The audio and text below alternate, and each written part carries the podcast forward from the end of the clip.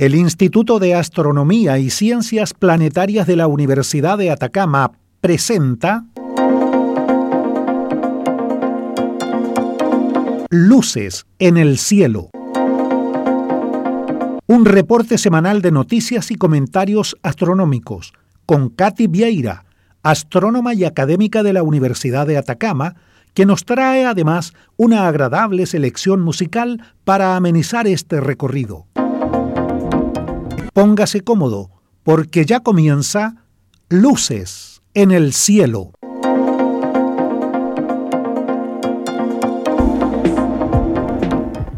Hola amigos, hoy miércoles 13 de octubre de 2021 iniciamos nuestro programa Luces en el Cielo, nuestra cita semanal con la astronomía y el espacio exterior, media hora de noticias interesantes y un poco de música para disfrutar. En los micrófonos, quien les habla, Katy Vieira, en los controles el señor Luis Vega. Bajo la dirección del señor Juan Soto, es hora de comenzar. Luces en el cielo. Su cita semanal para expandir su universo un poco más allá. Amigos, damos inicio a nuestro programa número 8 con un poco de música. Hoy nuestra invitada estelar es Julieta Venegas, nacida en Estados Unidos de familia mexicana y nacionalizada argentina. La primera canción que escucharemos de ella es Eres para mí.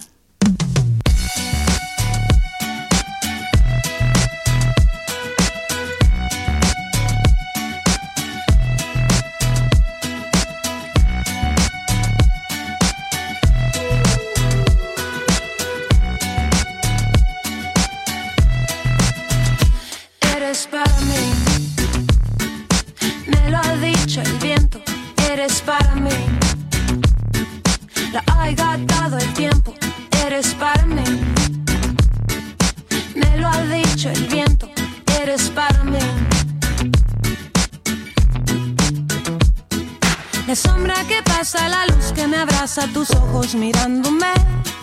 La calle que canta su canto de diario, el mundo moviéndose.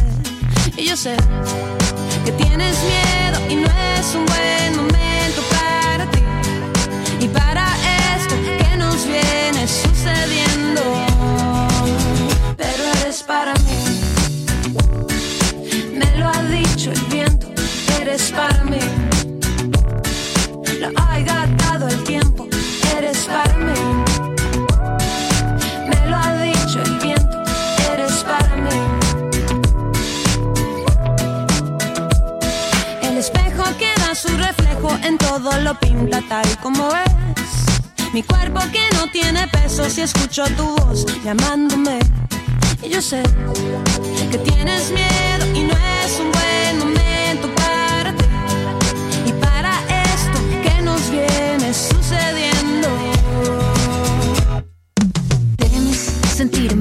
cuenta. El corazón es un músculo, si no la te revienta. Extraño mirarte de lejos, de hacernos los tontos. Parecemos tan viejos. Tiempo, ¿quieres más tiempo?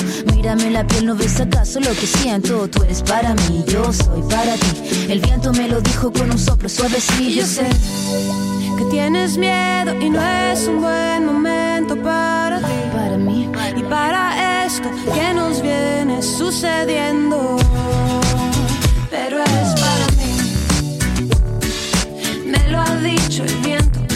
eres para mí. Lo ha gastado el tiempo,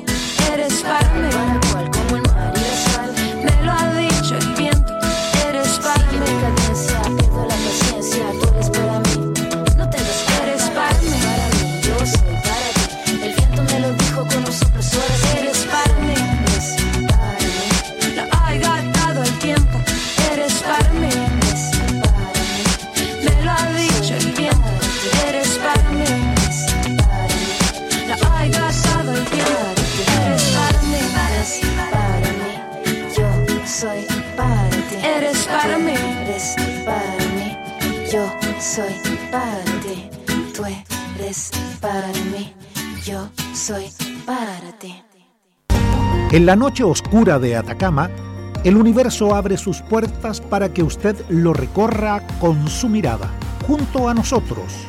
en Luces en el Cielo. En nuestro primer segmento hacemos un recorrido del cielo diurno y nocturno. Estamos en la semana 41 del año. Mercurio ya no es visible, hacia el oeste solo queda Venus, fácil de ver un poco arriba, brillante sobre el horizonte, que se esconde a las 10.30 de la noche. Júpiter y Saturno visibles en la noche, comenzando bien arriba en el cielo. Saturno cerca de la Luna van a estar muy bonitos los dos juntos visibles hasta las 3 y 30 de la mañana. Júpiter se oculta por el oeste una hora más tarde, a las 4 y 30. La luna está hoy en su cuarto creciente, visible desde la 1 de la tarde más o menos. A medianoche también ya vemos por el este a la estrella Sirio y a la constelación de Orión. El Sol con solo un grupo de manchas solares visibles, capaz de producir estallidos de mediana a alta intensidad.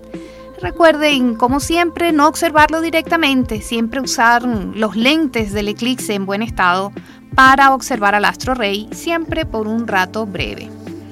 Y mañana se cumplen 18 años de la primera misión tripulada de China al espacio cuando por primera vez enviaron a un taikonauta, esos son los astronautas chinos. Yang Liwei, de 38 años, teniente coronel del ejército chino y piloto de pruebas, en esa oportunidad dio 14 vueltas a la Tierra en poco más de 21 horas. Eso dio inicio formal a la exploración espacial humana tripulada por parte de los chinos. Y recuerden amigos que nos pueden reportar su sintonía o enviarnos sus preguntas a través del correo electrónico radio.uda.cl. Luces en el cielo, la revista radial astronómica de Atacama, todos los miércoles a las 11 de la mañana por Radio Universidad de Atacama, 96.5 FM en noticias de astronomía destacadas. Un trozo de basura espacial engañó a un grupo de astrónomos que creyeron ver el resplandor óptico asociado a un muy raro estallido de rayos gamma. El universo alberga todo tipo de explosiones, llamaradas estelares, fusiones de estrellas de neutrones, pero hay una clase de explosiones que eclipsa al resto, los estallidos de rayos gamma son las explosiones más energéticas en el universo. Descubiertos por primera vez durante la Guerra Fría por satélites militares que buscaban señales de pruebas nucleares en la atmósfera superior, estos satélites detectaron estos estallidos de rayos gamma que finalmente venían del cosmos y que se cree que son causados por estrellas masivas que explotan catastróficamente cuando se quedan sin combustible. Estos eventos son raros, pero tan poderosos que pueden verse en galaxias muy distantes. Aún no se han visto en la nuestra, lo que es bueno, porque un estallido de rayos gamma apuntando a la Tierra probablemente nos extinguiría por completo. En un trabajo reciente, investigadores habían descubierto un nuevo estallido de rayos gamma en la galaxia más distante conocida, usando el telescopio Keck en Mauna Kea, Hawái. Los investigadores vieron un destello brillante de solo unos segundos de duración tras descartar varias explicaciones, entre ellas que se tratase de un satélite artificial, concluyeron que la explicación más probable era de hecho un estallido de rayos gamma. El evento ocurrió en la misma área donde se encuentra una galaxia conocida como GNZ11, que resulta ser la más distante y antigua que hemos visto. Ver un fenómeno como este a esa enorme distancia significa que estos eventos eran comunes en el universo temprano. Una conclusión con grandes implicaciones para nuestra comprensión de cómo se forman las estrellas y las galaxias. Pero surgió inquietud por estas conclusiones y otros astrónomos argumentaron que era mucho más probable que el destello fuera de un objeto dentro de nuestro sistema solar. Y ahora una nueva investigación sugiere que después de todo, el supuesto estallido de rayos gamma fue en realidad causado por un cohete protón ruso que alcanzó la órbita terrestre baja y lanzó sus etapas superiores que luego se convirtieron en basura espacial. Al observar la órbita de los desechos espaciales y hacer coincidir las observaciones tomadas en el estudio original, el nuevo equipo descubrió que el destello podría explicarse simplemente por la caída de la etapa superior por la parte del cielo que estaba observando el telescopio. Este incidente destaca las crecientes dificultades que enfrentan los astrónomos para observar desde la superficie de la Tierra.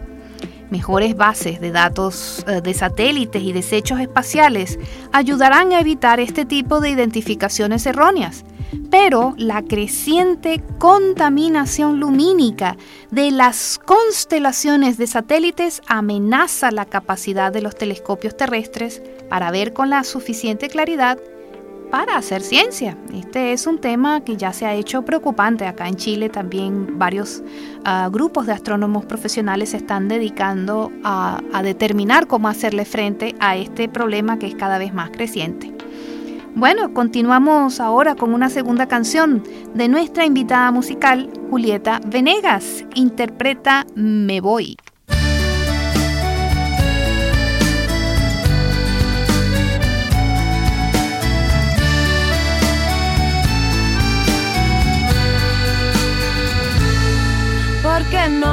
Supiste entender a mi corazón lo que había en él, porque no el valor de ver quién soy. Porque no escuchas lo que está tan cerca de ti, solo el ruido de afuera y yo que estoy a un lado desaparezco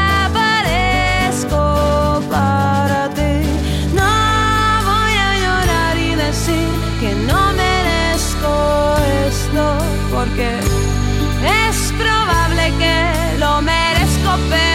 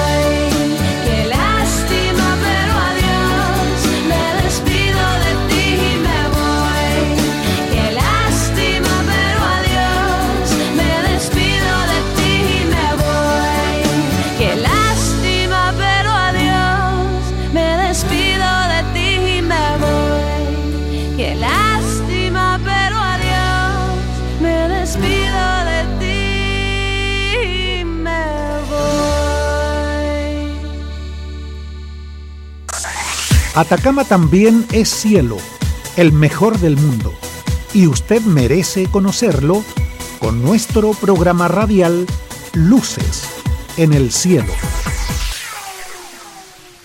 En nuestro segundo segmento informativo, la compañía aeroespacial privada Blue Origin confirmó que William Shatner, quien interpretó al capitán James Kirk en la serie original de Star Trek, Viaje a las Estrellas, volará hoy al espacio a bordo del cohete tripulado de la compañía, convirtiéndose en el astronauta más viejo de la historia, con 90 años.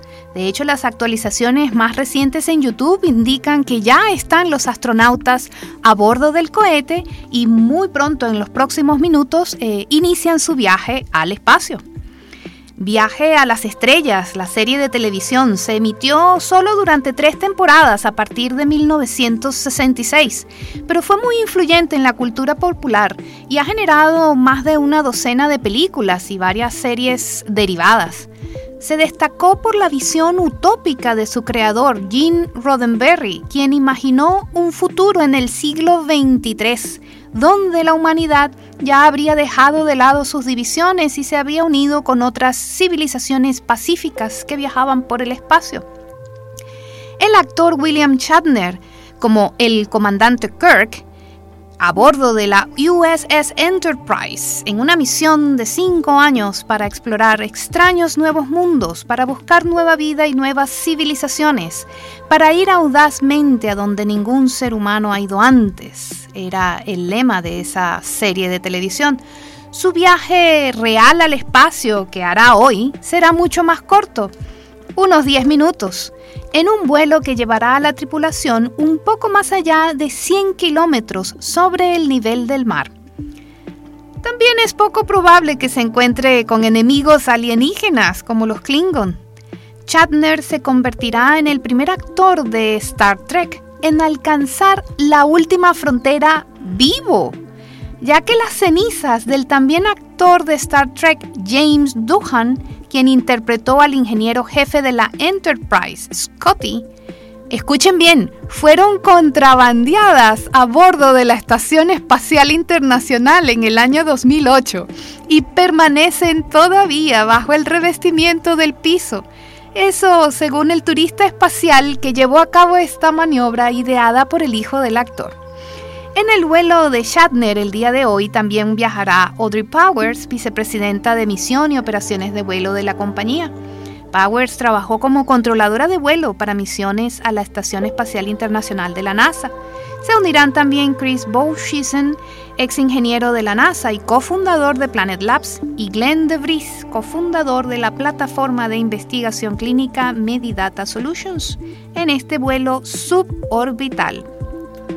El vuelo estaba originalmente programado para ayer, pero la predicción de fuertes vientos cambió los planes para el día de hoy y de hecho han tenido un leve retraso porque continúan los fuertes vientos. Pero eh, según las últimas actualizaciones en YouTube, ya están a bordo del cohete y eh, muy pronto, si no es que ya están probablemente a punto de salir a su viaje al espacio. Escuchemos ahora la tercera canción del programa de nuestra invitada estelar. Julieta Venegas canta Limón y Sal.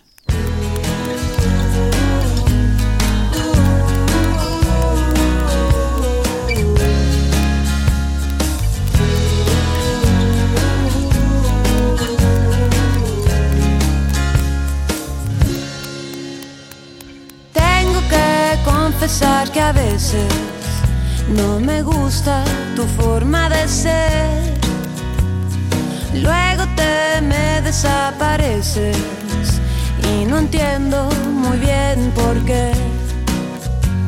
No dices nada romántico cuando llega el atardecer. Te pones de un humor extraño con cada luna llena al mes. Pero todo lo que me das. Solo tenerte cerca, siento que vuelvo a empezar. Yo te quiero con limón y sal, yo te quiero tal y como estás, no hace falta cambiarte nada.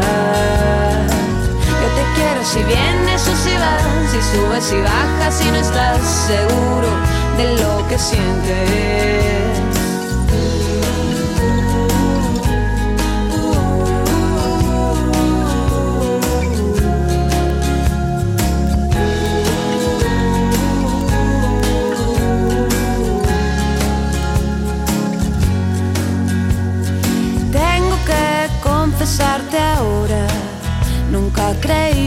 Felicidad.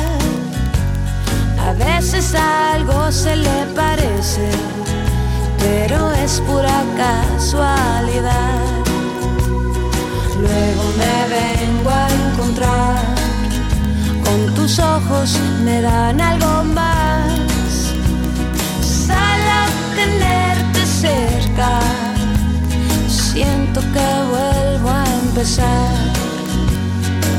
Yo te quiero con limón y sal, yo te quiero tal y como estás, no hace falta cambiarte nada. Yo te quiero si vienes o si vas, si subes y bajas y no estás seguro de lo que sientes. Yo te quiero con limón y sal, yo te quiero tal y como estás, no hace falta cambiarte nada. Yo te quiero si vienes o si vas, si subes y bajas y no estás seguro de lo que sientes.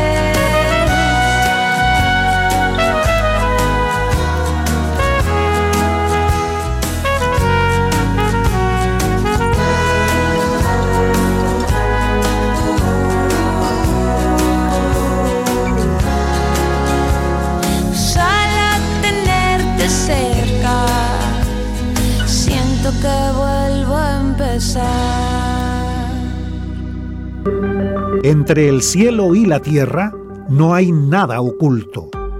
Pero más allá del cielo hay mucho por descubrir. Acompáñenos para aprender qué son las luces en el cielo. En nuestro tercer segmento de noticias, Astrónomos de la Universidad de Nevada creen haber descubierto el primer planeta que gira alrededor de tres estrellas. La nuestra, el Sol, viaja sola por el espacio con su corte de ocho planetas y un montón de asteroides. Pero los astrónomos creen que hasta la mitad de las estrellas viven acompañadas de otras, orbitándose unas a las otras, en grupos de dos o tres. Las hemos visto por cantidades, pero lo que no habíamos visto hasta ahora es un sistema triple de estrellas que tuviera planetas girando a su alrededor. Hasta ahora.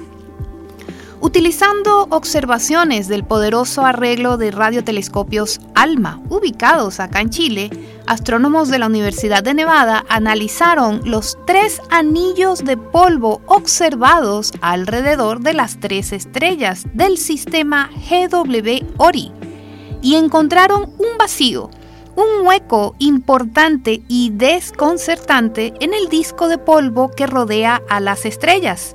El equipo de expertos investigó diferentes causas, incluida la posibilidad de que este vacío fuera creado por el torque o fuerza de giro gravitacional de las tres estrellas. Pero después de construir un modelo completo computarizado del el sistema GWORI, encontraron que la explicación más probable y fascinante del vacío en el disco de polvo es la presencia de uno o más planetas masivos de naturaleza similar a Júpiter. Los planetas gigantes de gas suelen ser los primeros planetas en formarse dentro de un sistema planetario. Luego le siguen planetas rocosos como la Tierra o Marte. El planeta en sí no se puede ver, pero el hallazgo, destacado en un estudio reciente, sugiere que este es el primer planeta circuntriple jamás descubierto.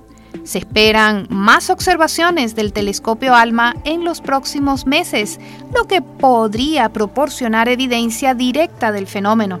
De confirmarse, esto significaría que la formación de planetas es mucho más activa y eficiente de lo que pensamos, lo cual es bastante bueno.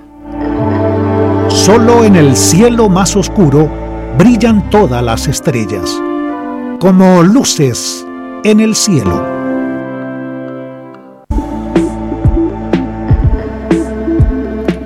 Amigos, ya llegamos al final de Luces en el Cielo, su programa de astronomía en Radio Universidad de Atacama. Puede escucharnos nuevamente esta misma noche en nuestra retransmisión a las 22.30 y también por internet a través del canal de la Universidad de Atacama en Google Podcast o en Spotify. Los esperamos el próximo miércoles desde el desierto de Atacama, bajo los cielos más limpios del mundo, en la frecuencia modulada 96.5. Hasta la próxima.